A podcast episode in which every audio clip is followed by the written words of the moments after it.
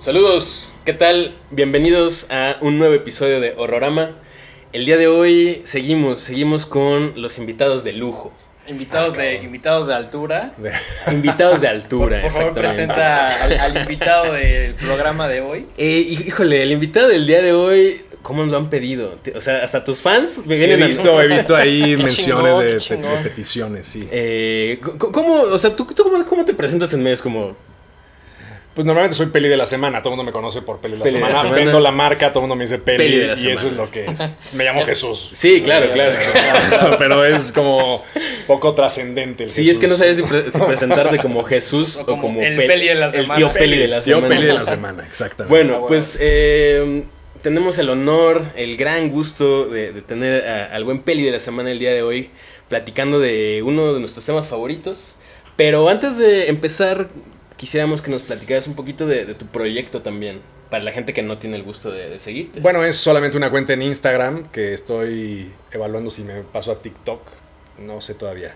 Pero es una cuenta en Instagram que ha funcionado bien y que pues básicamente soy yo hablando de películas. básicamente. Ok. Pero te va muy Básicamente chido, de lo ¿no? que me gusta, de lo que tal. Y vamos, nunca había yo tratado de pues de, que, de monetizarlo ni de que creciera ni nada, pero simplemente sucedió y pues es un, un buen hobby que se ha convertido en algo padre. ¿no? ¿Hace cuánto empezó el proyecto? Lleva cuatro años ya, cuatro años y cachito. Wow. Siento que para cuatro años has construido un chingo, ¿no? Es que tardas mucho, realmente un poco la moraleja de esto es construir como seguidores orgánicos es lentísimo. Al inicio es lentísimo, o sea, pasé dos años con 5000 seguidores. Y luego ya como que un poco va creciendo exponencialmente. Entonces está padre, porque finalmente ya llegas a nuevas audiencias, ya te buscan para cosas. Y realmente lo bonito de esto es que no dependo de los estrenos, puedo hablar de las películas que me dé la Exacto. gana. Eso y está entonces chingón, ¿no? ¿no? tengo que estar, ah, este fin de semana. O sea, lo hago porque pues un poco para que la gente vaya a ver cosas.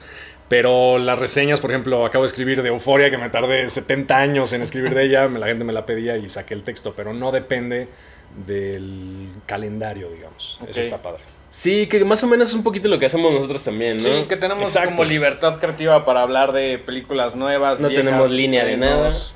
Por Entonces, suerte. Gracias, Por suerte. Gracias, Podbox, por no decirnos tienes que hablar de tal pinche película. Sí, no, no, no, para nada. Y, y- y, pues justo es, igual, igual que nosotros, hablar de lo que más nos gusta, Exacto. eh, hablar de películas de terror. eh, y también como, como un- pues, por ahí de repente la semana pasada hablamos de The Northman, que no es exactamente de terror, pero pues está ahí adyacente al género. No sé. Entonces, el día de hoy, para este episodio de Horrorama, pues yo sé, mi querido Peli, que eh, eres muy fan del género, del subgénero del body horror. Muy fan. Muy fan. Que Ah, por bueno. fortuna está reviviendo. Cosa que Sí, me parece sí, sí. extraña, Sí, pero me encanta. ¿Sientes que en algún momento se apagó? Totalmente, vamos. En ¿Hace los cuánto que no veías una buena película de horror corporal?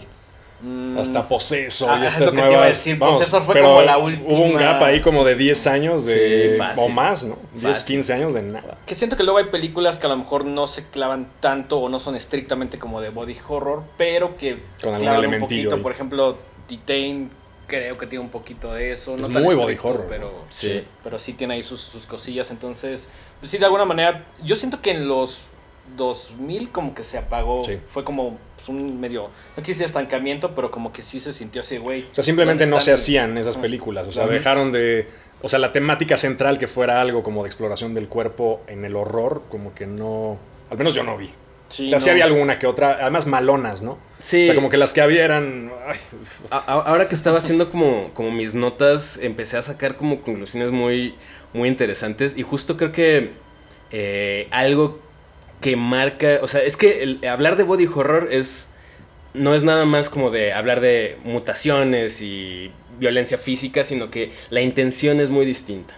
¿No? Es como el impacto psicológico que puede tener el ver tu cuerpo siendo transformado, mancillado, violado, penetrado, eh, modificado, Invadido. invadido, Ajá, sí, sí, de sí. mil formas, ¿no? Y, y antes de, de entrar de lleno con el tema, me voy a poner un poco bíblico. Venga. A ver, venga. Casi Eh, nunca nos ponemos bíblicos, pero hoy es el, nos hoy es el pretexto perfecto para que, ahí. para que saques, Sí, sí, sí, sí, saques sí. tu mastín de hueso, para que saques tu Biblia y nos expliques un poco Ok. este pedo. Eh, pues eh, les voy a leer un, un versículo que dice, Uf, a ver. ¿acaso no saben que su cuerpo es templo del Espíritu Santo, quien está en ustedes y que han recibido de parte de Dios? Ustedes no son sus propios dueños, fueron comprados por un precio, por tanto, honren su cuerpo a Dios. Corintios 6, del versículo 19 al 20. Y esto Posesor ahí. hace es que me encanta porque creo que algo, algo de... Es justo la desacralización del cuerpo. El body horror, yo siento. Si, si, si Sí, sienten sí. Que, estoy, que en desacuerdo, pues también díganme, Mike, estás No, pendejo, ¿no? Estoy de acuerdo, no lo había pensado y no lo había, como ya sabes, visto desde el enfoque bíblico, religioso. Pues es que no, no es que sea totalmente así, pero creo que por eso es tan impactante. Porque es... Tu, tu- al final del día, eh, tu mente y tu cuerpo son tu único refugio. Sí. Sí. ¿no? Entonces de repente, pues sí, una cosa es eh, que, que invadan tu casa o que invadan tu ciudad o, o, no sé, que te persiga un asesino y así, pero cuando la fuente de tu miedo es tu propio cuerpo, creo que hay algo muy fuerte ahí. Y al- algo muy psicológico, ¿no? Que también tiene que ver, creo yo, o sea, un poco... el- esto lo he estudiado mucho porque daba un curso de horror corporal y entonces sí me interesaba. Y justo es eso, porque hay una vinculación bien fuerte entre religión y modificación corporal, Exacto. mutaciones, mutantes, primigenios y tal. Hay una cueva en Francia que se llama la Cueva de los Tres Hermanos, que es una cueva que tiene pinturas rupestres como de hace 13.000 años. Entonces ahí fue la primera vez que se encontró una imagen de horror corporal, que era una especie de chamán.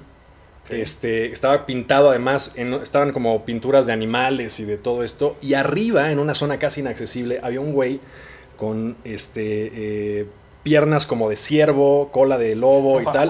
Y la parte superior era un hombre barbado además con bracitos humanos. Y le llamaban el hechicero. Bueno, los que lo descubrieron, que eran unos chicos, después trajeron ar- eh, arqueólogos y sacaron ahí como unos este, dibujillos de la imagen. No se podían tomar fotos, estaba muy, muy oscuro. Pero es justo eso, o sea, digamos, el contacto con la divinidad. O sea, el chamán que hacía, decía, yo soy el único cabrón que cuando ustedes no me ven, me transformo en este ser que puede predecir que si las cosechas van a ir bien, que si hay animales para cazar, etc. Entonces, a lo largo de la historia de la mitología siempre ha habido esta idea del cuerpo modificado, los dioses que son medio antropomorfos, pero animales, etc. Sí. Ahora, eso evoluciona muy bien con el cristianismo a ese rollo de decir, a ver, dentro de tu propio cuerpo hay cosas que no comprendes, que es la divinidad, el espíritu. Todos somos hijos de Dios, Dios nos hizo imagen y semejanza, lo de la costilla, este, que se crea la mujer a partir de... O sea, cosas muy corporales para entender, o más bien para decirle a la gente que no comprende bien cuál es su cuerpo. Yo creo que el, realmente la esencia del horror corporal es justo eso. Ver el cuerpo cambiar, modificarse sin entenderlo. Claro. Decir, estoy adentro de esta madre, de este cuerpo, y de repente me sale un tumor, o de repente me sale una cara, o un alien, Sí, o lo que sea. No entiendo por qué, y qué horror. Porque tengo que convivir con la máquina que estoy habitando de una forma que no comprendo, ¿no? Que, es que justo siento, que siento que es algo que a un nivel mucho más leve nos sucedió a todos conforme fuimos creciendo la- en la Ah, claro. adolescencia, ¿no? Sí, claro. O sea, que dices, güey, mi cuerpo está cambiando. Güey, o en el embarazo. Claro, Claro, también, que es como sí, el, sí, el gran Sí, horror. claro, el, el- el- Sí, el embarazo sí. también me parece como uno de esos momentos. Digo, aquí todos somos hombres, no nos vamos a embarazar, pero si nos ponemos tantito como en los zapatos, es un cambio físico Sí, y psicológico muy, muy, no sé, fuerte y grande, ¿no? Pues tal vez es como de ultimate, ¿no? Así, Sí, ultimate. sí, sí. Está Sí, muy es como hay, hay vida dentro de ti y vas a salir. estás sacando un cabrón de ahí, ¿no? O sea, Ajá, es sí, como- sí. lo, y ¿Qué? lo estás cocinando en un Sí, nueve meses. nueve ¿no? meses ahí. Es una cosa muy loca. ¿Son 10? ¿10 Ah. meses? 40 semanas. ¿Cuántas semanas? 40 Ok. semanas. Bueno, Pero por ejemplo, o sea, justo eso, por, por eso que mencionas a Titain, este, digamos, el embarazo ahorita lo tenemos como ya muy interiorizado y sabes, dura 10 meses o dura tanto y tiene, tiene que pasar esto y vas a ver al médico y lo ves ahí en Sí, el ya está- ya está ecograma y lo- muy todo- Está como medido, muy ¿no? medido y Ajá. tal.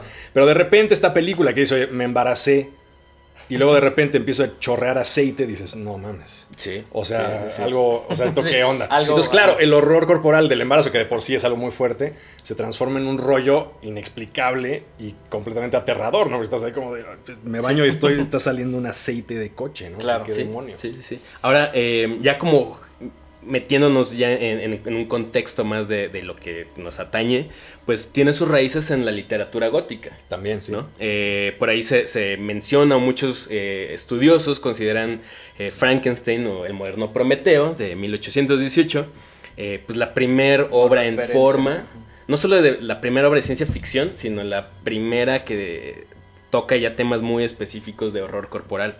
y obviamente, pues es todo este eh, problema de la, moral científica, de la creación, de la destrucción de la vida, de atreverte a jugar a ser Dios incluso. Eh, y cosa curiosa, en, la, novela, que aparte la, hizo una mujer, Mary Shelley, em, jamás se menciona que, Frankenstein se reanimara con electricidad. No. Eso, eso llegó mucho más contemporáneo, ¿no? Nunca te dicen, porque además esa la tengo muy fresca porque la leí hace un año. Este y realmente ensambla además un monstruo con, o sea, con partes de... Pero siempre se queda como el plot twist de decir, te voy a decir cómo lo dice, pero nunca dice. O sea, es algo así como, este, el científico, el Víctor, dice, hay una serie de diálogos en las que está como muy metido en, bueno, vamos a meter estos, estos brazos. Y además es un monstruo que mide como tres metros, es gigantesco en la novela. Y entonces, este, hay un momento en que casi va a decir cómo lo hizo y cortan, no sé qué pasa, se cae algo. Entonces, está padre que te lo dejen como la interpretación, ¿no? Que incluso la novela que está creando, conforme la lees, imágenes en tu cabeza, que estas no sean tan explícitas. Y creo que en general, en todos los contenidos de Horrorama y los que nos gusta, está padre que te dejen como cierta parte de la interpretación. ¿no? que, no sea todo como platicamos en el programa pasado, Norma, que es A, B, C y D para llegar a este punto. Sí, totalmente de acuerdo. Y, pues también creo que es bien interesante el paralelismo con eh, el desarrollo de la revolución industrial.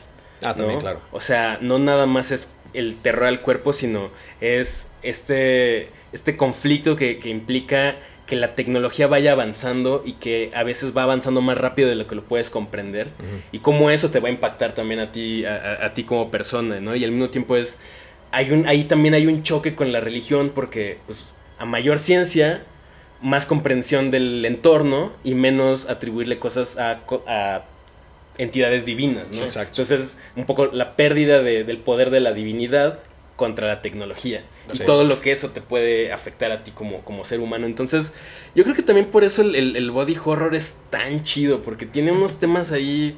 Como, es muy complejo, la verdad es que es muy complicado. es, un género chiquito, sí, pero, es complejo, bien complejo. Sí, sí, sí, o sea, cada, cada, o sea, las buenas películas de body horror siempre traen un bagaje fuertísimo, ¿no? Ahorita que me bueno, Frankenstein, ¿no? Que es como todo el mundo sabe la historia, todo el mundo lo ubica, todo el mundo sabe esta escena, It's Alive, ¿no? Que además fue como muy icónica. Pero en el fondo hay muchísimas cosas detrás, ¿no? Y la anécdota de Shelley escribiendo además esta novela eh, con Lord Byron y que además en esa misma noche que se fueron, había estallado un volcán que se llama el volcán Tambora y entonces dejó él hizo un, la, erupción fue tan grande que dejó en tinieblas a Europa durante un rato. Entonces el verano ese fue un verano que no tuvo verano. O sea, y estos güeyes querían irse de vacaciones. Y entonces dijeron, bueno, vamos, el esposo de Shelley, que era Percy Shelley, este poeta, este, fueron con Lord Byron a una cabaña. Y el médico de Lord Byron, esa noche, hizo el primer cuento de vampiros de la historia. El primer vampiro moderno, que se llama El Vampiro. El Vampiro, sí. El vampiro. ¿Cómo se llama este señor? Tiene un nombre... Eh, Polidori. Polidori. Polidori. justo. justo. Increíble, ¿no? Pero, pero sí. Mary Shelley traía todo eso, acababa de abortar 20 veces, o sea, tenía una historia jodidísima. O sea, Mary Shelley tiene una historia horrenda. Sí, sí, sí. Que, dicen que incluso eh, este tema de que el, monstruo de Frankenstein eh, se, se, revele y, tenga su propia, como digamos, libre albedrío, también es como una especie de metáfora de, lo que es el embarazo, ¿no? Como dar a luz a un ser que de repente va a ser completamente autónomo y que no vas a saber si si te va a hacer caso o no, ¿no? O sea, hay muchas cosas ahí, bien jodidas, bien, bien interesantes.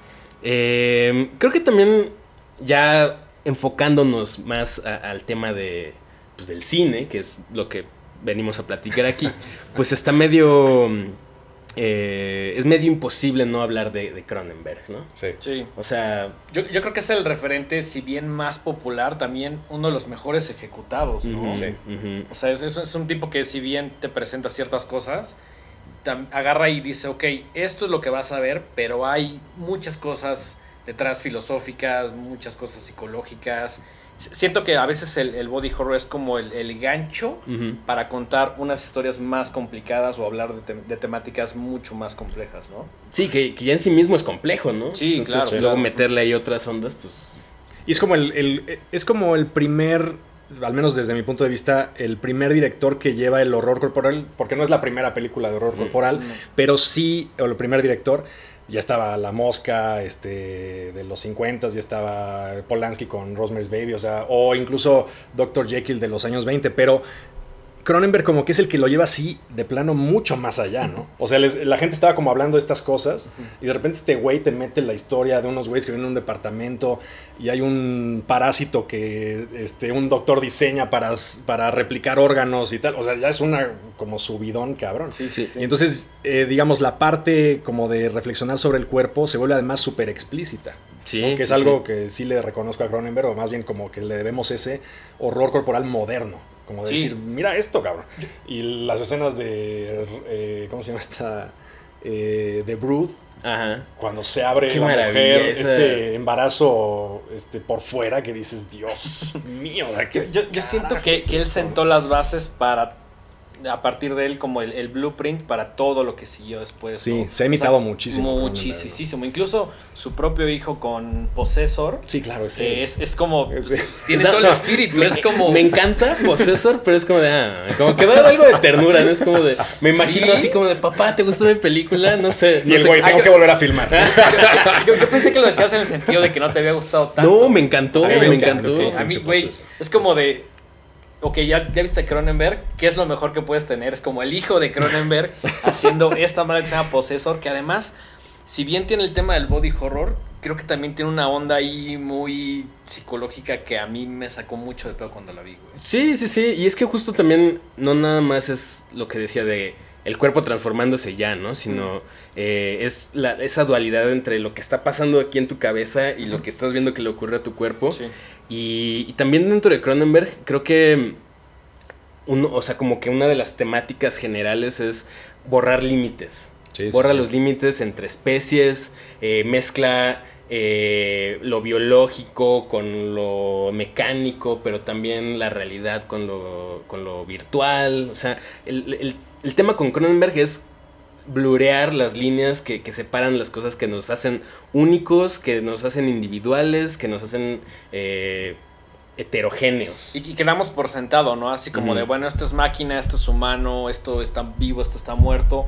Es justo, ¿no? Como que la, la línea se empieza a, desvanecer y ya no puedes diferenciar el uno o el otro, ¿no? deja, de, deja de ser muy claro. Y creo que es una temática que sucede prácticamente en toda la filmografía de Cronenberg. Sí, sí, sí. Y, y, no nada más eso, sino que dejas de ser, pierdes tu individualidad y puedes volverte otro ser humano o un animal o, un, objeto, güey. O, sea, es una cosa muy, muy cabrona. Y creo que incluso en, sus películas nuevas, donde ya no abarca tanto pues el tema como del body horror, ¿no? Como, como en, por ejemplo, Cosmópolis o Maps to the Stars, que, también me gustan. Sí, a mí me encantan. Sigue tocando el tema del cambio, ¿no? De la transformación, pero ya desde una, una óptica más, eh, pues más ambigua, más, más simbólica.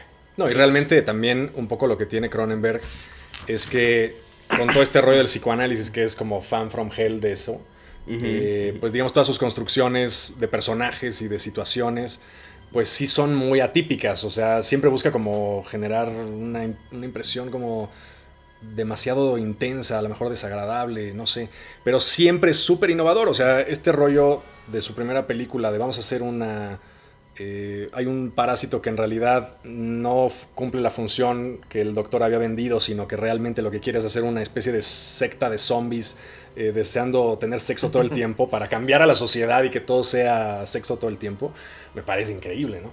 Y siempre cada una de sus películas, o sea, es muy difícil encontrar, a pesar de que el género es como muy acotado, encontrar repeticiones de los temas. O sea, dice, bueno, a ver, vamos a hacer la película de los zombies sexuales. Luego vamos a hacer la película este, de, mi, de mi divorcio, ¿no? La de The Brood. Eh, vamos a hacer la película de La Mosca, adaptar un cuento que ya está, pero con una nueva perspectiva y tal. Este, vamos a hacer eh, Videodromo, que vamos, o sea, es una hora y media, cabrón. O sea, hora y media y este güey mete, vamos, en hora y media te mete una cantidad de conceptos que dices, a ver, no, no lo vas a lograr en la puta vida. O sea, prediciendo el internet, eh, la viralidad de la violencia, los efectos de la violencia en la mente, o sea, era una cantidad de cosas en hora y media. sí, está, sí está muy cabrón y además siento que todo lo que te presenta gráficamente está bien sustentado por, eh, por el discurso que ah, claro, tener. ¿no? Que, que, además, es presentar por presentar como troma, ¿no? Que, No es explotación, exactamente. exactamente, exactamente, Y no solamente son historias eh, narradas increíblemente, sino que además el cabrón tiene un ojo increíble. Sí, claro. Y, tiene todo el estilo del mundo y sus películas son hermosísimas. Mi película favorita de Cronenberg es eh, Dead Ringers. Ah, la, fíjate, yo ahí no. La vi hace siglos, ¿eh? No la he recuperado. Pero sí me costó entrarle. La vi como hace 15 años. ¿eh? Sí, sí, sí. Igual no te. Es, es una buena pregunta. Tú ya nos dijiste cuál es tu favorita de Cronenberg. Mi querido Peli, tienes. Yo creo que Videodromo. ¿Sí? Sí, es que, es que no manches. Es, que, es, que, por cómo ha envejecido, o, mejor dicho, no ha envejecido. No mames, es que es, es, muy contemporánea, ¿no? Súper contemporánea. Y y vamos, es que la veo, realidad virtual, te acuerdas que se pone el casco este como con forma de alien, este, eh, todo el rollo de los, del internet, eh, los hobos consumiendo internet para que alguien más... La idea, además, tiene una serie como casi de poemas eh, en prosa maravillosos. Este hombre que solo habla a través de cintas de video. Y el ojo de la, la televisión es, la retina de la mente. O sea, cosas así que dices, Dios mío, ¿qué es esto? O sea, que es como de, güey, ¿cómo carajo se te ocurrió esto? ¿Y cómo lo realizaste? ¿Cómo le pusiste los diálogos perfectos? No, es esa película, hijo. Es una cosa. O sea, es de mis películas favoritas de la vida. Sí, fácil. Sí, y Cronenberg yo creo que es de mi top 5 de directores de toda la vida. Ya, ya quiero verla. Uta, lo nuevo. Ya viene, ¿no? Eh, ¿Cómo se estrena? Crímenes del futuro. los crímenes del futuro. le, iba, a poner los cronocrímenes, pero ya ya le habían ganado. Ya, se la Sí, sí, sí. Em, me gustaría más o menos cerrar un poquito esta primer parte también con otra frase, otra cita de un eh, filósofo y lingüista que se llama Peter Ludlow, que yo no, no, conozco mucho de él, pero ayer que estaba investigando. Y hablando sobre Cronenberg, dice que en sus películas no es la premisa trillada de que la ciencia produce monstruos, sino que las líneas que separan las dualidades, monstruo humano, biológico, mecánico, real, virtual, sano, loco, bien o mal, se borran definitivamente. ¿no? Eso es lo que define como el, cine de Cronenberg. y que al final del día todo habla de una reconfiguración constante. Siempre, ese es el. Si yo pudiera definir el cine de Cronenberg en una palabra, yo creo que sería reconfiguración continua. Sí, sí, como esta idea del, cambio para bien, para mal, para un aprendizaje, para la destrucción, para cualquier cosa, todo, todo está muy enfocado a lo que dices, ¿no? Como el tema de, del cambio. Sí. ¿Qué, otros eh, buenos, eh, bueno, o sea, sabemos que, que Cronenberg está como... Es, es, el amo del body horror, pero pues no puede ser el único. O sea, ¿hay, ¿hay algún otro director que recurrentemente hable de esto? A que tenga el fetiche de hablar constantemente de esto. Bueno, recientemente eh, la Docurnó, ¿no? Esta que tiene Raw, este que tiene Titan, que me parecen que son películas pues puramente ancladas en el horror corporal, ¿no? En descubrir que eres caníbal o descubrir que... Y, además como aceptarlo y decidir seguir la con vida una óptica femenina, ¿no? Que eso es bien interesante también. Ese final, ¿no? Que el hombre está todo devorado y es como el, el, papá, ¿no? Que te acuerdas que entonces es, es, un, es, creo yo que es una gran directora y tengo muchas ganas de ver qué sigue haciendo, a ver si sigue por el mismo camino. Eh, pero realmente las películas que, que, había antes de Cronenberg y que hubo después de Cronenberg, no encuentro yo un director que tenga tanto el fetiche de, de siempre estar como, sí. como hurgando por Hay algunas películas por ahí. Este, hay una que me gusta mucho que se llama Dentro de mi piel, Dance Mapo, que es una película de una mujer que tiene el fetiche de cortarse. Sí. Y entonces poco a poco va descubriendo que no requiere nada de los demás, sino solamente mutilarse ella, porque es como el placer máximo. Este, evidentemente sufren sus relaciones personales, pero está feliz, ¿no? Hay una escena como de una orgía con ella misma cortándose las uñas, arrancándose, o sea, una cosa loquísima. Pero no hay como esa continuidad de decir, mira, ya exploré esta parte. Creo que Cronenberg es el único que, bueno, hay unos que tienen dos o tres películas, pero, pero no hay como esa continuidad de decir, oye, empecé aquí, y mira, ya voy por acá y es casi como una tesis, ¿no? de decir, oye, voy a recuperar toda esta idea del cuerpo y la voy a llevar por acá y ahora voy a girarle y voy a hacer... Ahorita que vi el tráiler de la nueva, hay un güey con unas orejas ahí, este, cosidas, o sea, no sé por dónde va a salir, pero sé que va a ser algo nuevo, ¿no? Con un tema que ya está machacado, pero aún así pueden hacerse cosas nuevas. Siento que siempre se supera a sí mismo, ¿no? Sí, sí. Digo, no, es, es, como una competencia, competencia entre grandes comillas, pero como decir, ya hice esto, ahora lo voy a abordar desde una temática diferente. Sí. Y voy a hacer, si no algo que lo supere, algo nuevo, con una nueva temática, con nuevos elementos, pero como que él siempre dice, ya hice esto, no quiero repetirlo. Exacto. Voy a tomar estos elementos y los voy a comunicar de una manera diferente o los voy a llevar mucho más lejos. A reconfigurar. Exactamente, exactamente. Y, y, me da mucho gusto que, que, que, está volviendo a, a, lo que mejor sabe hacer, ¿no? O sí. sea, repito, me gustan eh, History of Violence y me, me gustan Eastern Promises, sí, me, me gusta Cosmopolis y estas, sí, pero, o sea, que vuelva a su onda. Siempre, como es que se extraña, ¿no? A veces puta. ves Cosmopolis y dices... ¿Dónde está el.? ¿Dónde está la carne? En algún momento le va a salir ¿Dónde está la carnita, güey? Tal cual. Sí, Creo no, que Cosmópolis no. es la que más me gusta de su faceta seria, no, digamos, ajá, de, no, cine, no de horror, cine de autor. Ajá, híjole. No sé si es la que más me gusta. Creo que sí. Puede ser, no sé. Es que no sé si, por ejemplo, también Eastern Promises y. Sí, son padres también. A History of Violence no las siento tan de él. Ah, o ¿no? sea, sí son de él, pues, pero. O sea. Creo que estamos no sé. como acostumbrados, Sí, o, sí, quere- sí, sí. o mejor dicho, queremos ver ciertas cosas en el cine de Cronenberg que cuando no nos las da, Sí. se extrañan un poquito. No que las películas sean malas, al contrario, son muy buenas, pero te quedas acostumbrado a decir, eh, que siento que es lo que nos pasó con Robert Eggers Ujú, en Norman, hablando del capítulo pasado. No, no fueron fans. Eh, No mucho. Bueno, diferente, o sea. eh. O sea, creo que es una película que disfrutamos, pero no está ni cercana a The Witch y no está ni cercana a, este, a Lighthouse, ¿no? Que el otro día estaba viendo que ya no le gusta The Witch a Robert Eggers. Ah, ya no. Pero siento que Que luego dice ese que no la puede ver. que Siento que luego ese mame de, de directores así Puede de. También, no, sí, eso- claro, sí, eso- es sí, como también eso es "Ah, cierto, no, no me es- gusta". ajá. Exacto, sí, es cierto, O sea, es sí, como sí, si sí. llega Lynch y ese güey ya no me gusta Eraserhead. Ya no me- y es pues- como, pues chinga güey, tu madre porque a mí me encanta, mames, ¿no? O sea, todo el mundo nos mama Eraserhead, güey. O sea, ¿Cómo que no te gusta? que también hablando de Eraserhead, siento que también ahí hay algunos elementos Es del super body. Bueno, es que. Lynch tiene también una parte del cuerpo bien fuerte. ¿no?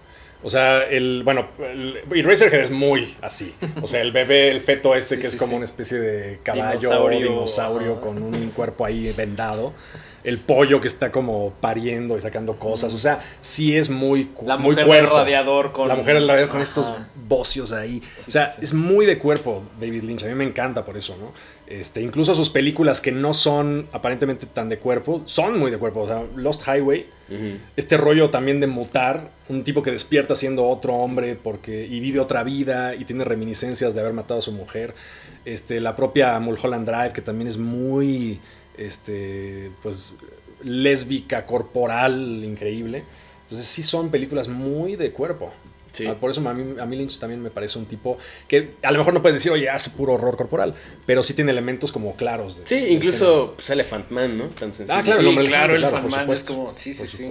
Que siento que es la que se siente menos Lynch. Menos Lynch, sí. Pero a la vez no, porque, pues, güey, est- está hablando justamente de- del body horror y de esta, esta persona como rechazada por la sociedad. Hay, hay una película todavía menos Lynch que es de Lynch, que es la de The Straight Story. Ah, la amo con locura. Me encanta. No lo he visto. Siempre llevo 16 años Un- diciéndote que la No veas. es cierto, güey, ya es como cinco, güey. Güey, es una un gran güey que se película. va en su podador a ver a su hermano. No mames. Es bien bonita, Ah, es una historia muy bonita. ¿Y pero está en movie? No, ¿No? creo, no, yo la, yo No, la no creo que saqué esté. en un videoclub así, hace mucho En un tiempo. videoclub. En un videoclub. En un videoclub en internet. No, no, no, me la- videoclubzote así. que seguro tú conocías al, al, al vato que, lle- que, que atendía en la Ibero, porque, ajá, es que también el buen peli es Iberoita. Bien, bien. Yo tenía un cineclub en la Ibero.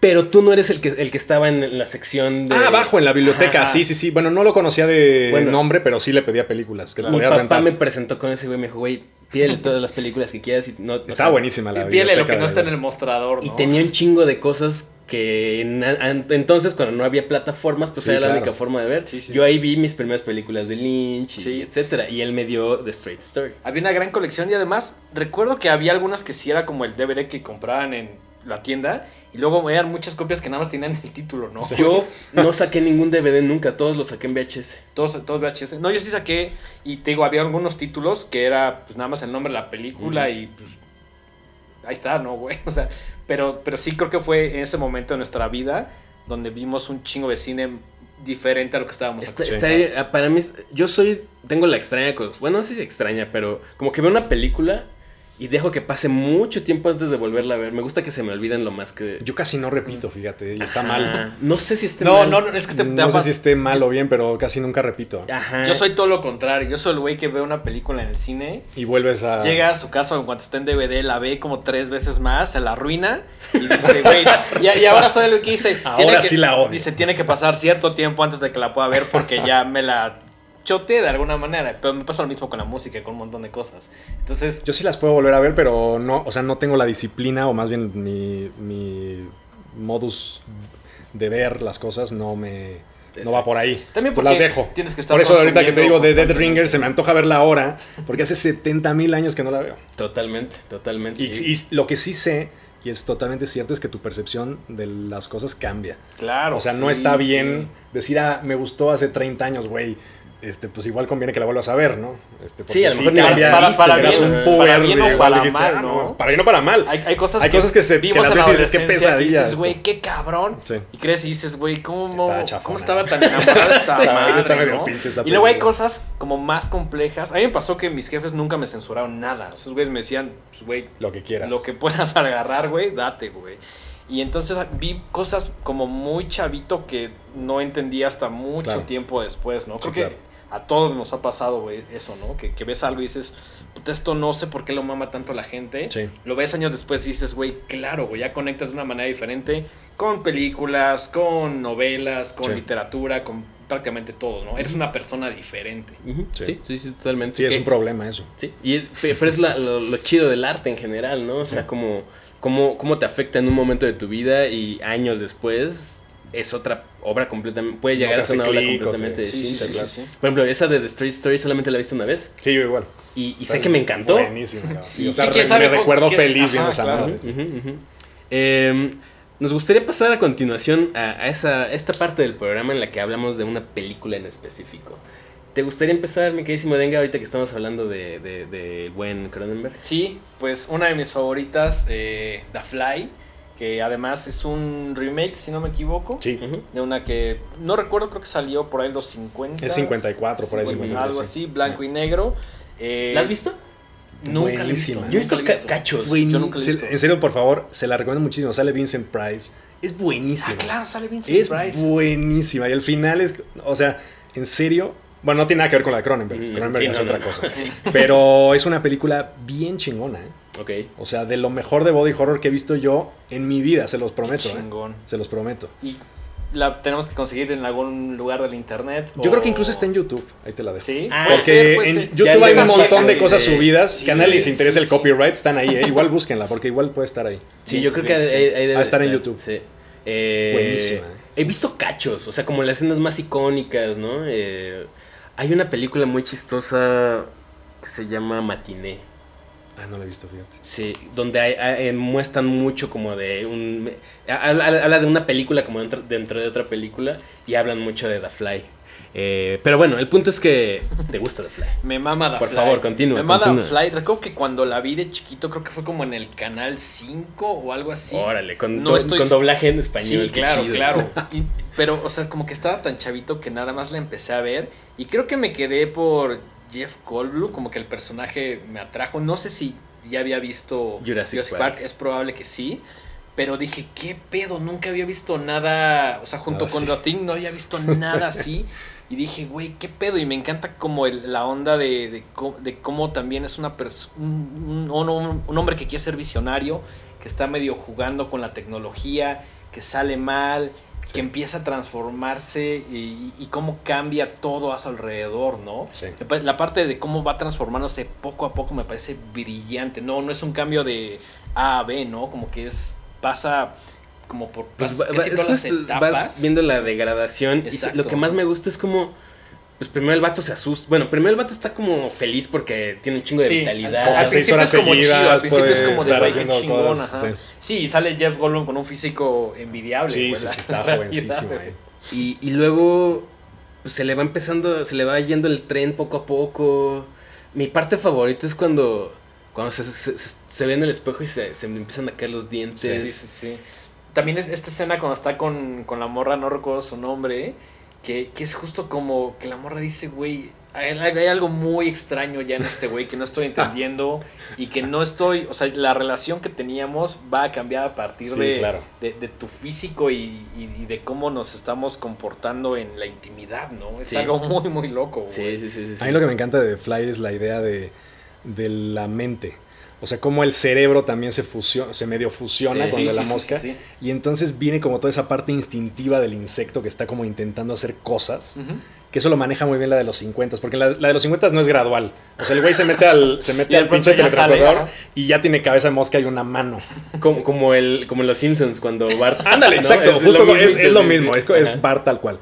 Este. Y ahí está, ahí el juego lo, explotan más, esta idea de la mente. O sea, la mano, por ejemplo, tiene autonomía. Ah. Entonces está todo el tiempo tratando de que el güey no haga cosas para que encuentren a la mosca. O sea, es, es como más ese rollo. Y a mí me encanta eh, de, The Fly de Cronenberg. Bueno, primero toda la parte visual del cuerpo, pues cayéndose a pedazos, que de repente sale como una. Sí, como muy baboso. Súper baboso, unos efectos maravillosos.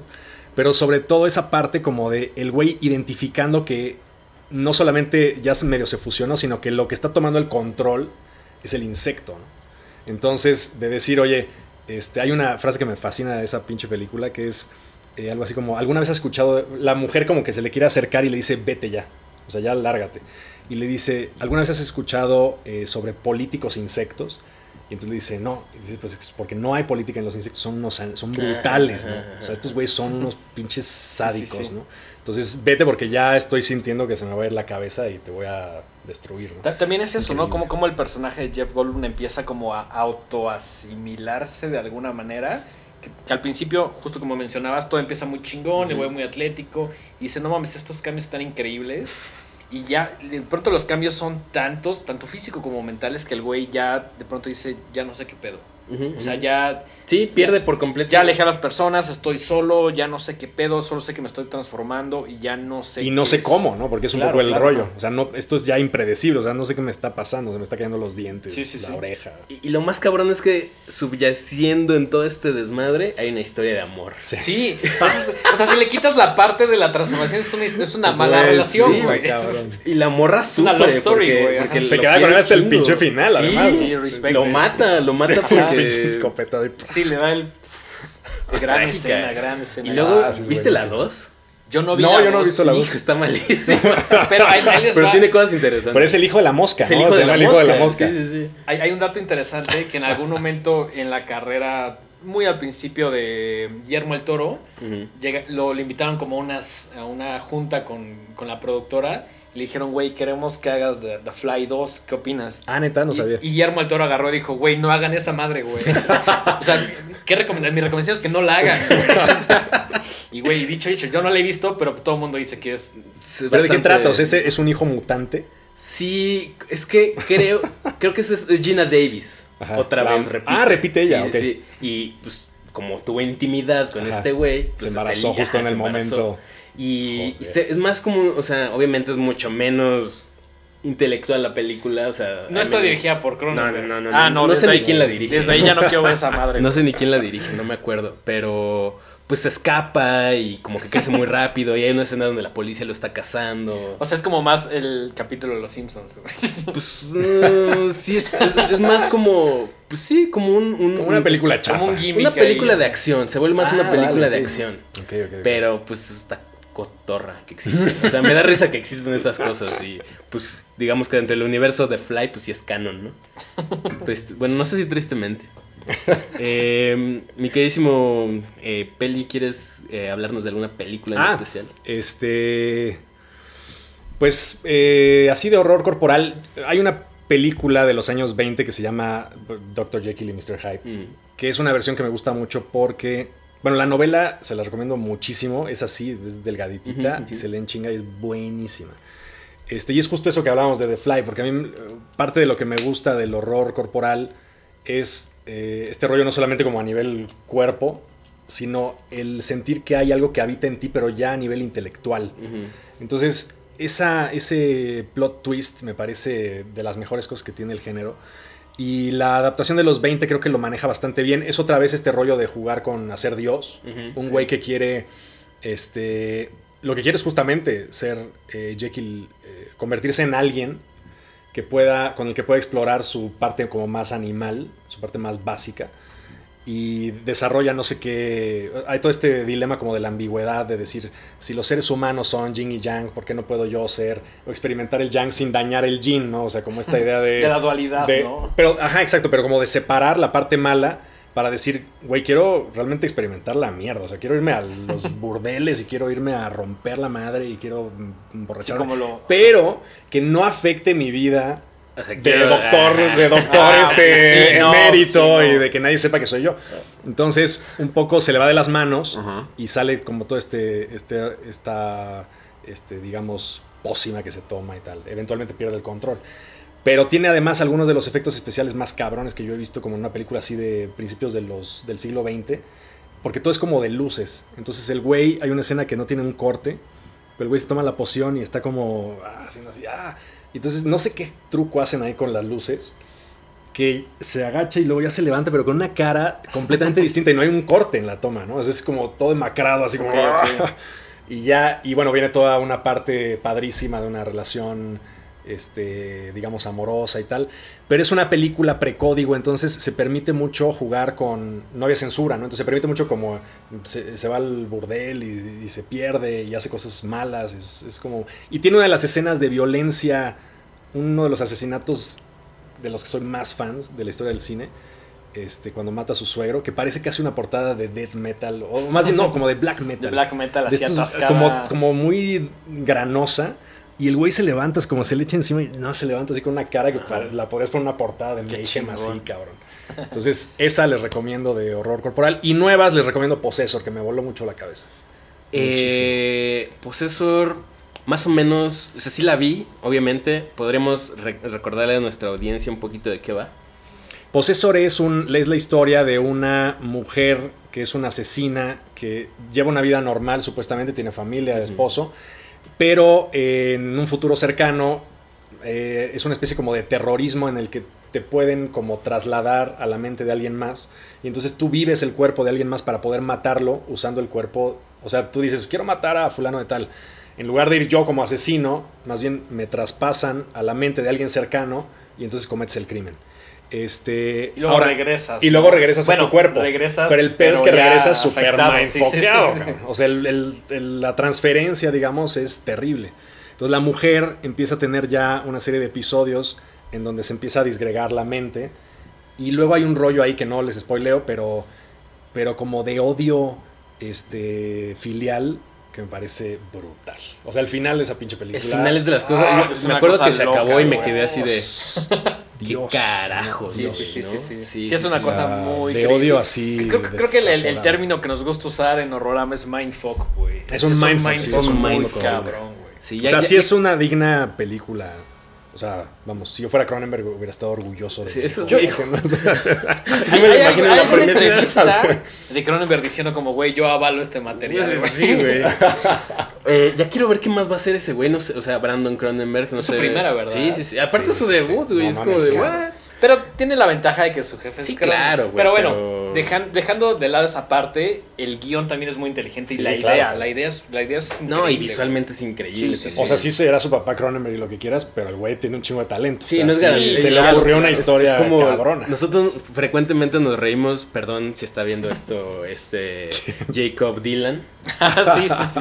su papá es Bob Dylan y no es garantía de que su música esté chida. ¿no? Sí, siempre hablamos que, que así que digo, Jacob le dijo como, güey escala los Wallflowers.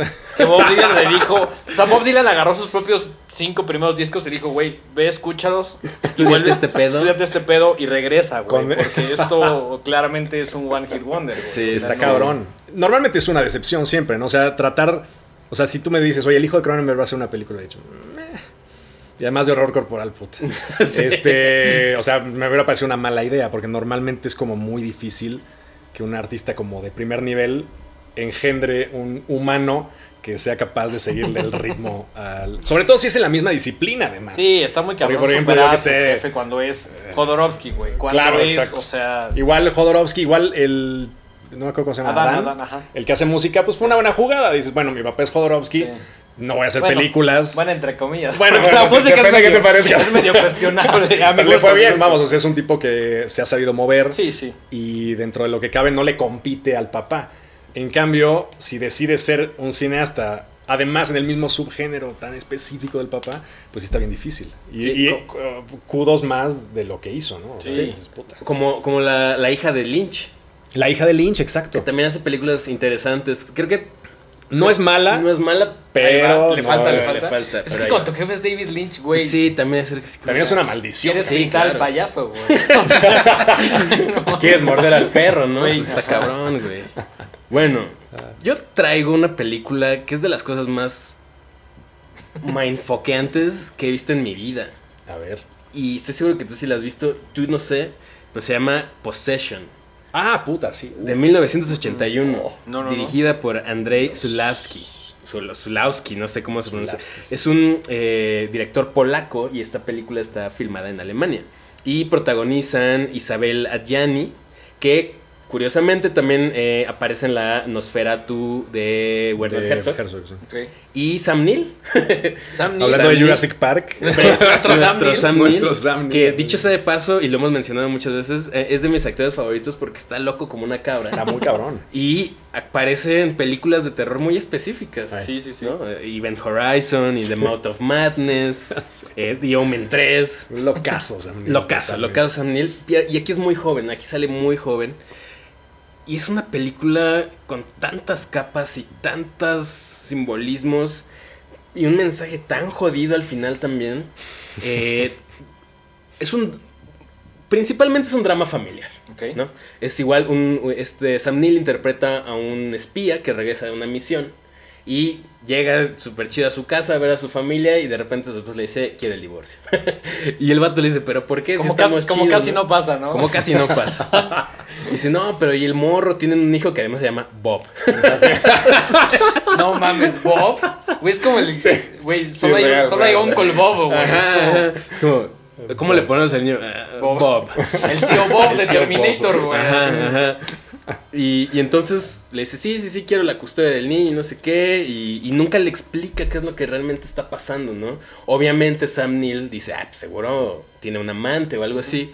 Pero ella está muy empecinada en decirle, no, no es que tenga un amante, pero ya no quiero estar contigo, ya no quiero ser eh, tu pareja, ¿no? Eh, entonces, pues pasan un montón de cosas. O sea, literal son demasiadas cosas como para abarcarlo ahorita rápidamente en tan poco tiempo. Podremos hablar horas sobre esta película, pero um, Sam Neill contrata a un investigador para que pues, siga a, su chica y le, pues, entienda qué es lo que está pasando.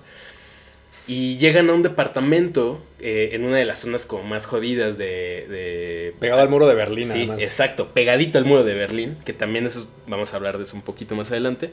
Eh, y es un edificio abandonado y cuando sube y la encuentra, abre de repente una puerta y hay un monstruo gigante, gelatinoso, ahí, como desarrollándose. Pasan un montón de cosas más. Eh, hay muchos muertos. Eh, Sam Neill, eh, hay una escena rarísima donde se pone una peda así como de varios días. Y luego va a ir a buscar al güey que él cree que es el amante de su, de su morra. Y el vato como que sabe artes marciales y se lo madrea. Órale. Y luego e, este güey va a buscar a, la, novia también al, departamento y, y, la novia lo mata. Hay una escena donde abre un refrigerador y hay un montón de partes humanas ahí guardadas. Y todo esto eh, está o sea, el director y la persona con la que coescribió el guion fue eh, el marco del divorcio del director.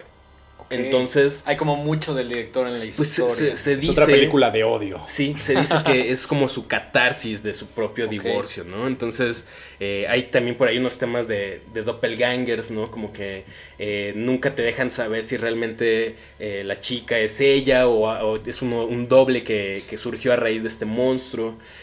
obviamente también está el, el comentario político, ¿no? O sea eh, Por lo que mencionas del muro de Berlín. Ajá, ajá, eh, el, hecho de que esté eh, en un contexto de la Guerra Fría y la Alemania dividida y también como hay la separación de la pareja, como que los, los, críticos hablan mucho como de que es mucho más profunda que nada más pues hablar de, de, cosas así monstruosas gratuitas, ¿no? Em, mucha gente le encuentra paralelismos con Repulsión de, Polanski, que, que también es una obra que como de las bases del body horror, ¿no? Y con The Brood, también la, la, Sí, que es otra película de divorcio. Sí, totalmente. Eh, y sin embargo, también creo que todos los diálogos que tiene, eh, hay, una, hay mucho diálogo, eh, sobre todo al principio de la película, está muy relacionada con escenas del matrimonio de, de Bergman también, ¿no? Hay una parte ahí muy densa sobre gente que está atravesando estos quiebres y los reclamos. muy de diálogo. Muy de diálogo y muy de echarle la culpa, muy de, te odio, pero no sé exactamente por qué, pero te lo voy a decir. Las relaciones de pareja. bueno, relaciones humanas. Relaciones humanas. relaciones humanas. Además es una película que está con el acelerador así en toda la puta película. O sea, no hay, no hay pausa. No, para O sea, es dificilísimo hacer una película que tenga un ritmo tan acelerado. Todo el tiempo están gritando. Todo el tiempo. todo el tiempo es, ah, ¿por qué me odias? Bob, no lo cuidas. Y sale. Y se va corriendo. Y luego, además, bueno, un poco el, el meollo del asunto es que es, es, una película sobre la imposibilidad de controlar tu deseo, ¿no? O sea, porque a la mujer se le está cogiendo el alien. Y entonces nadie coge como el alien, entonces la mujer no puede dejarlo. Exacto. Entonces ama a su familia y le dice, te amo, pero pues que no puedo dejarlo, ¿no? Es que esto está muy cabrón. como de volver y no, ah, y no puede, ¿no? Que es un poco lo que hace este güey. Se pirateó medio la idea nuestro queridísimo Escalante. ¿Vieron la región salvaje? Sí, sí, sí. Justo hablamos. Yo no la he visto. Es un poco, va por ahí. Sí, sí. de hecho, el alien es medio parecido. O sea, si viste la región salvaje, pues el alien es más o menos igual. Ah, ok. Como una cosa tentaculosa. Ok, bien este, hecho, tentáculo, sexoso. Que además ese alien lo hizo el güey que hizo. Hijo de tu madre. no, no, no, no, no, no, dilo, no, no, no, por favor, dilo, por favor, dilo. No, no, no, bueno. No, no, por favor. Por favor, eh, es, es, de Carlos Rambaldi, el, el, creador de la cabeza de Alien de Alien, nuestro Alien, alien. Nuestro Alien. alien nuestro Alien. Es que nos gusta, que nos gusta. Sí, sí, sí. Chido, chido. Eh, él dijo, yo quiero hacer el monstruo. Y entonces el, este monstruo gelatinoso lo hace Carlos Rambaldi. Exacto. Sí, es gran dato, gran, gran dato. eh, Sam Neill dice que es su película favorita de todas las que ha hecho. ¿Más que Jurassic Park? Sí, no. Bueno, yo creo que fue la que dejó el varo, ¿no? Sí, claro. no, no, creo que sea la Sí, claro, para hacer tú lo que te dé la gana, ya haces un Jurassic Park y ya. Eh, Ahora le arruinó la vida a Isabella Gianni esa sí, y sin embargo ganó el Can a Mejor Actriz, eh, por esa película. Sí. Y, pero quedó traumada. Es que no, es, muy intensa. O sea, quedó como, como Shelley Duvall después Ándale. de Yo creo que sí, sí, sí. o sea, dice que, que las, o sea, las sesiones de grabación eran intensísimas, súper demandantes. Que este güey era un maldito explotador así, gacho. O sea, que la llevó al límite. La llevó al límite.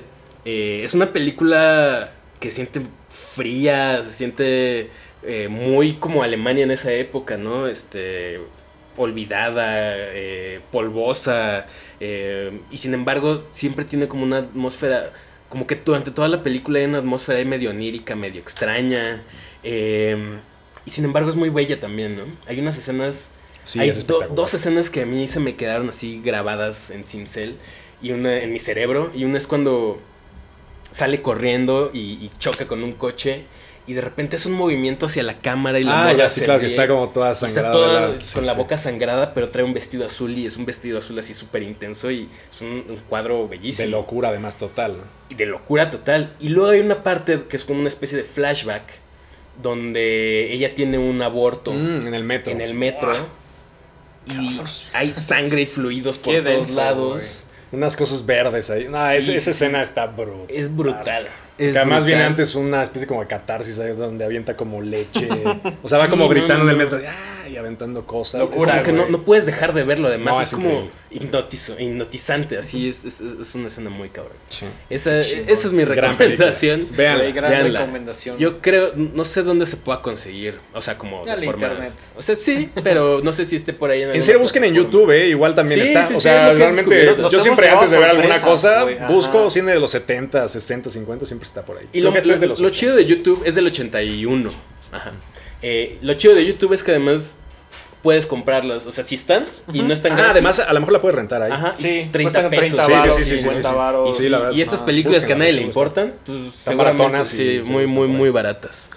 Em, ¿Qué les parece si mencionamos algunas también dentro del body horror que nos gusta. Me gustaría empezar con Tusk de Kevin Smith. Ah, cosa loca, ah, güey. ¿Tú, me la recomendaste, estábamos un día en doble Esperaba cero de esa película.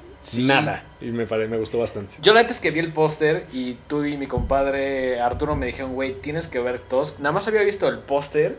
Fue como de, ah, pues vamos a ver qué pedo. La vi y dije, güey, ¿qué carajos con esto, güey? Me encantó, güey, me encantó.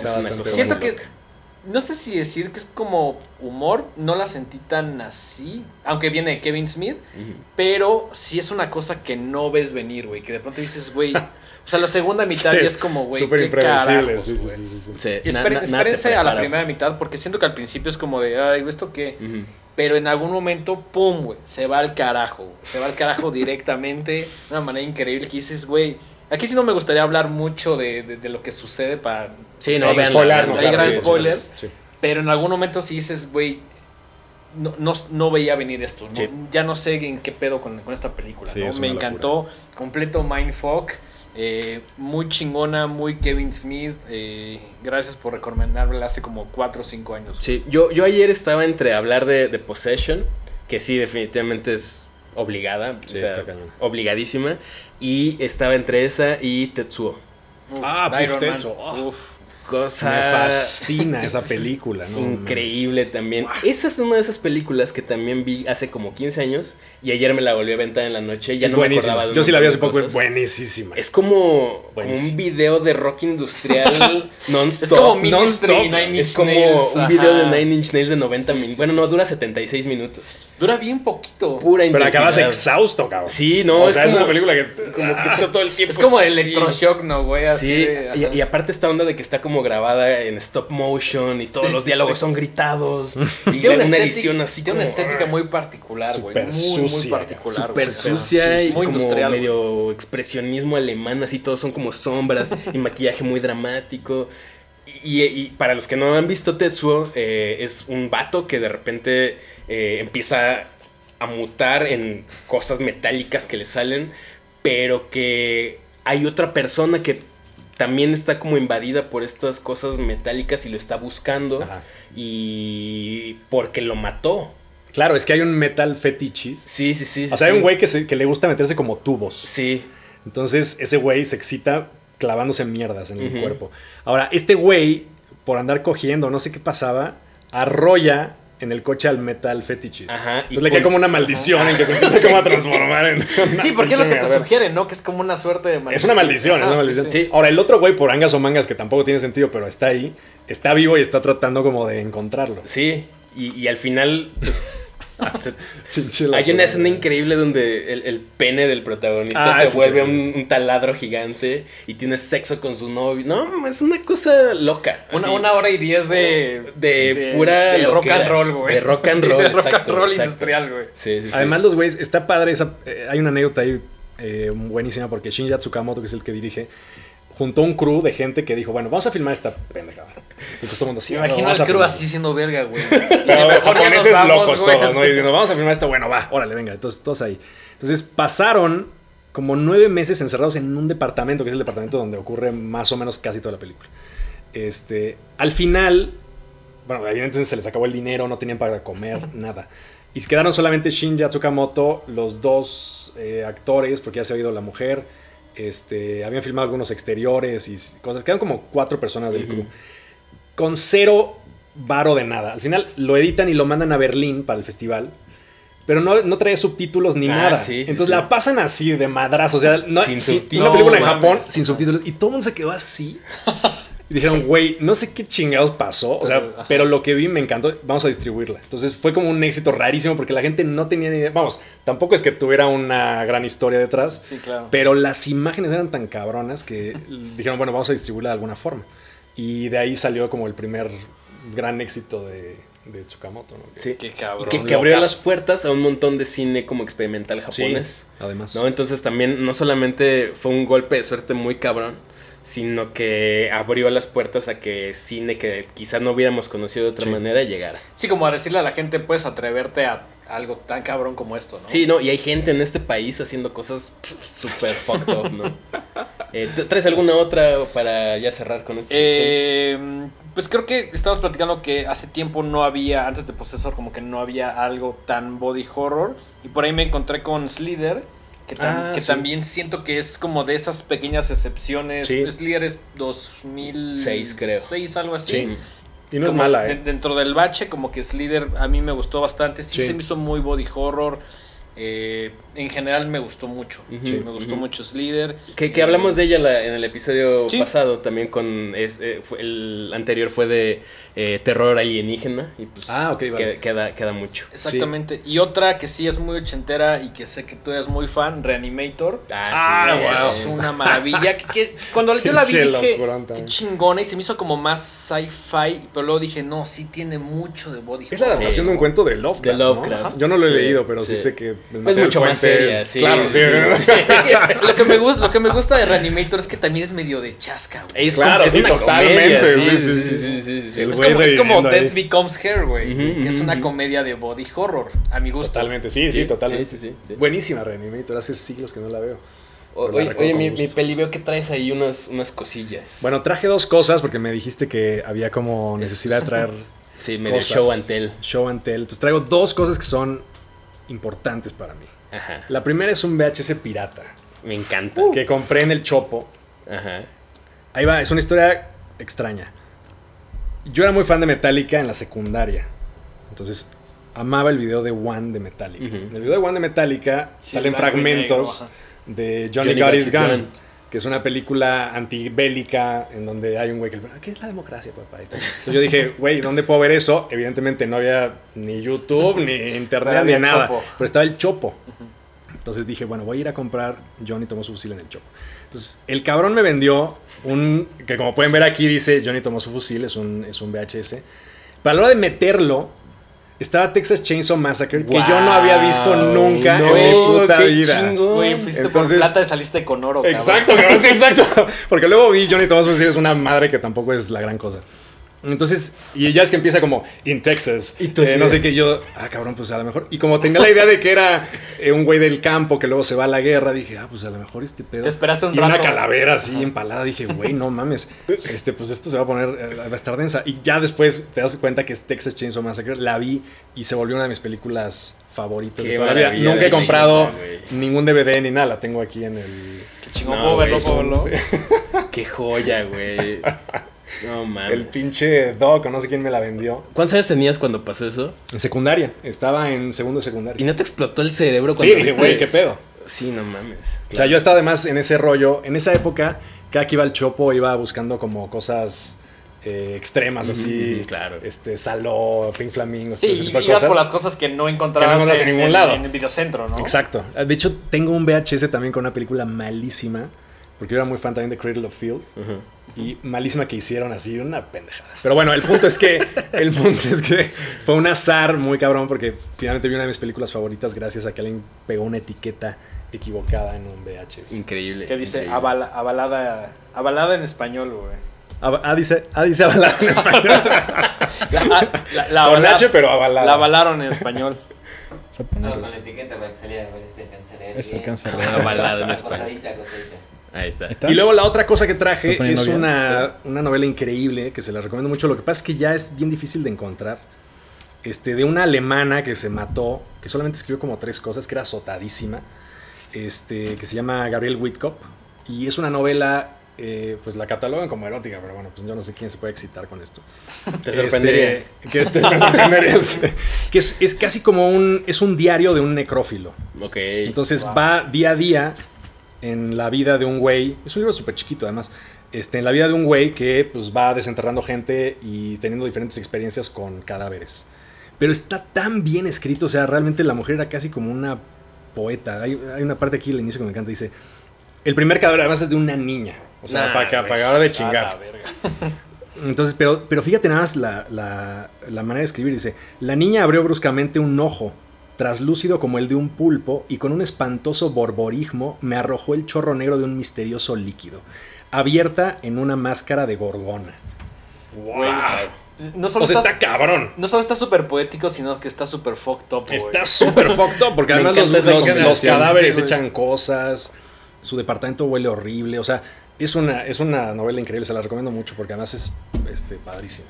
No, no creo que nadie le edite ahorita, pero No, sí está muy lo, lo difícil. Pero igual me, me- digo, en una escala mucho menor, pero esta película de Necromantic. Ah, claro, también la- en el, Sí. el Chopo también me presentó Necromántico. Sí, obviamente. sí, que, que hay una escena justo con un Tanto ojo ahí, uno ¿no? como dos. Sí, la dos no la vi, pero la uno sí. Dos no la vi tampoco. Las dos Ah, acaban con un éxtasis sexual rarísimo. En la Me primera, imagino. no sé si te acuerdas que el güey se apuñala mientras está masturbando. Sí, y, tal. sí, sí, sí. Y la segunda es una. La, la escena que me acuerdo es de una mujer eh, cogiendo con alguien y, y descabezándolo mientras lo está trepando. Entonces, bueno. está- Puro- puro pura, pura cosa, pura cosa fina. sí. ¿Tú, Denguito? Este, empezamos contigo, Ok. digo, continuamos contigo. Sí, eh, yo traje unos libros, porque A como ver. que quería traer algo más así cinematográfico, pero la neta no, no, no encontré nada en mi casa. Eh, este es un libro que compré en Japón, de un ilustrador que está prohibido en varios países, que se llama. Trevor Brown, eh, pues que también tiene ahí... eh, My Alphabet. pues, son como temas Ah, bueno. ahí medio raros de niños y niñas en cosas medio extrañas. Pero el vato también tiene mucho. Habla mucho del body horror. O sea, Ah, wow, esa. Hay unas partes incluso ahí donde también habla como de tecnología, eh, implantes, cosas ahí este como clínicas. Se ve súper ¿no? chido. Y, y me encanta que una sola imagen tiene como mucha narrativa, ¿no? Sí, Como- y se supone que es un alfabeto. Entonces el güey va, por cada letra, hace una pieza ahí, ahí distinta. Eh, estas son de esas cosas que no me gusta que la gente luego vea que tengo en mi casa porque pues, Yo nunca lo Sí, había ¿has visto. visto el Gracias libro por que- enseñármelo, Sí. güey. Que está escondido, que no está en En tu la- en la librero, mesita de café No, se vale, se vale. Sí, te digo, no sé, yo, a mí alguien me había dicho que este autor no lo editaban en muchos países ¿Puedo- precisamente. puedo por- verlo? sí, claro, ¿Puedo claro. tocarlo? ¿De dónde lo sacaste? ¿Lo pediste? o No, pues un día fui a Japón y... Ah, lo compraste allá. Ajá, compré varios libros, incluyendo este otro que tengo, que es de un eh, autor que se llama Takato Yamamoto, que también eh, recupera mucho de la tradición gráfica japonesa, entonces todas sus piezas son como, como de... De sí, de- de, ¿no? de pintura, de Kiyoe, justamente. Y eh, también habla mucho de eh, mutilaciones. Está padre. Por ahí tiene unas piezas donde hay gente haciéndose cortes y cosas como más clínicas, pero también es muy erótico. Eh, pero siempre hay como elementos ahí Sí, claro, parece ahí Está muy un perro, grabado. bastante bizarros. Siento que es como la estética clásica japonesa, pero con un twist ahí Sí, ah, interesante. ¿no? totalmente, ¿no? Entonces, pues es una cosa muy chida. De, de este autor tengo unos, unos cuantos libros. Y pues también las ediciones están súper padres, ¿no? Está padrísimo, sí, Están muchos. eh, forrados en- en, Telita. Y por último, eh, un manga que empecé a comprar hace no mucho. Este es el primer volumen, que se llama Parasite. Eh, creo que hay una adaptación hasta en anime y todo. Y es justo de un alien que se le mete a un chavillo y empiezan a platicar. Y se, se hacen, se hacen como cuates. Y, pero le, él, él puede modificar su cuerpo. Entonces de repente su mano se vuelve como un cuchillo. Y se pelea con otros güeyes. Muy, muy, ya saben, esa onda de que les gusta a los japoneses. Pero justo es. La, la primera parte es la más chida porque pues es esta onda de que el vato no entiende qué le está pasando a su cuerpo y pues como de repente lo que mencionabas de que en tu cabeza hay dos cosas conviviendo ahí viviendo, sí. y que no entiendes como si toda tu vida es acostumbrado a tener solamente una voz interior, de repente hay otra y te, se pone a platicar contigo y le padre. enseña a hablar y todo, entonces es una cosa ahí bastante interesante, lo pueden encontrar este en Amazon sin ningún problema. Pues es súper Ah, wow, esa imagen está de puta madre. Sí, es, es muy sangriento, pero hasta cierta punto cómico, ¿no? Entonces, esas son mis recomendaciones eh, del día de hoy. Muy bonitas, muy Muy bonitas. Voy a poner esto arriba porque Ah, está, Este, este, a ver, está jodiendo un poquito. Parasite, Dale, dale. Eh, pues si quieren continuamos con la mía. Como ustedes saben, yo amo el vinilo. Eh, así que por acá me traje el soundtrack de The Fly, mejor dicho, el score de The Fly. Muy apropiado. Howard Shore, que me encanta lo que hace. Esta es la portada lenticular, no sé si se Sí, se alcanza Sí, se alcanza a ver, bien. sí. Este, curiosamente es la, es la edición, ya por aquí se está despegando un poquito porque ya tiene rato que la compré. Es la edición de Barnes Noble, que en Estados Unidos es como el, ¿qué será? Péndulo. La Gandhi. Sí, más o menos. Este, mm, tiene la portada lenticular, limitada a 2000 copias y tiene un color Ah, qué bonito. muy- que, que con el green screen creo que se va a joder, pero voy a intentar poner por acá para que vean un poquito como el, el- el color. Eh, sí, me, me encanta cada vez que lo escucho, tiene como esta onda de decir, güey, me recuerda a la, a la- a la película, ¿no? Qué chido. Entonces se lo recomiendo también para trabajar, para cualquier cosa, para escuchar, la neta es que está bastante chido. Y pues, sí, cuando vi la edición lenticular dije, pues, tengo que comprar eso, ¿no? qué O sea, chido. sí, sí, sí. Bien, buen- buena compra, buena adquisición. Buena Buena adquisición. adquisición. Me, me gusta que, que hoy trajimos cosas muy variadas. Estuvo, Sí. estuvo bueno. Eh, pues creo que el tiempo se nos está agotando. Eh, mi queridísimo Jesús, mi queridísimo Peli de la semana. No, pues gracias por invitarme. Fue un No, hombre, gracias placer por- supremo sí, sí, sí. tenerte aquí el día de hoy. Ojalá no sea la última vez. No, no será la última. Seguramente no. De- debería, debería haber un peli de la semana por cada temporada de Horrorama. Si, si nos haces el, el honor de acompañarnos una Sí, vez sí. por eh, o O sea, la vamos a siguiente robar temporada. un- alrededor de dos horas de tu tiempo. No, yo encantado. Cada mes. Cada- Cada, cada- no, cada cuándo son no, las temporadas. cada cuatro meses, algo Ah, así. no, bueno, sí. yo encantado. Encantado. Perfecto. Estupendo. No se diga más. Vientos, vientos. Pues muchas gracias por acompañarnos, por visitarnos. Gracias a ustedes este- Por favor, ¿nos puedes dar tus redes sociales para que la gente siga tu... Pues peli de la semana en Instagram y pues eso es todo. próximamente en TikTok, tal Próximamente vez? en TikTok tal vez. Pero Quizá, de quizá. momento solo en Instagram. Vientos. Dengue. Así que Denguito. nos veremos por allá. Eh, las personales, arroba el dengue en Twitter y en Instagram. Mike, las tuyas personales. En Instagram estoy como Mike-Sandoval- y en Twitter como arroba Miguel Sandoval. A nosotros nos encuentran como arroba los horrorama en todas las redes sociales y en todas las plataformas de streaming en YouTube como horrorama, así tal cual. Llegan fácil. Suscríbanse, suscríbanse a Podbox, suscríbanse a todo lo que está ofreciendo esta plataforma para hay contenido para todos los gustos. Échenle un likecito al video, no les cuesta nada, es gratis nos ayuda más de lo que ustedes creen. Y también, si quieren utilizar el hashtag el fin de semana cuando ustedes quieran, eh, Midnight Movies, están viendo algo, cualquier contenido nos taguean, están leyendo Parasites, están escuchando Disco The Fly, si están Se están yendo al chopo a comprar películas mal etiquetadas. Exactamente. Échenos ahí un VHS, nos encanta ver todo eso y además, como siempre les decimos, lo compartimos todo y está chingón porque llegas a tu casa y dices, güey, no sé qué contenido ver hoy y de pronto te topas con un Tetsuo, güey, con lo que dices, Claro, ay, qué chingón, mucho ¿no? material es ya. una idea de compartir entre todos, compartimos todo, entonces por ahí etiqueten a arroba los horrorama, utilicen el hashtag Midnight Movies si están viendo algo alrededor de las de la medianoche o sienten que es un contenido que va con, con una película de, de este como género Sí, de sí. medianoche. Y pues creo que podemos finalizar el día de hoy. Sí, eh, sigan ahí a Peli de la Semana. Los pelichismes también, ¿no? Que Los pelichismes. Es tu nueva cuenta ahí también, que está buena, güey. Yo siempre me meto a ver qué, qué nuevas cosas hay, güey. Está Porque chido, todos está somos chido. chismosos. Todos la somos neta, chismosos. La chismosos. neta, la neta. Es mi faceta. Pati Chapoy eso. Pues eso es todo, amigos. Nos vemos en una siguiente edición de Horrorama. Hasta la próxima.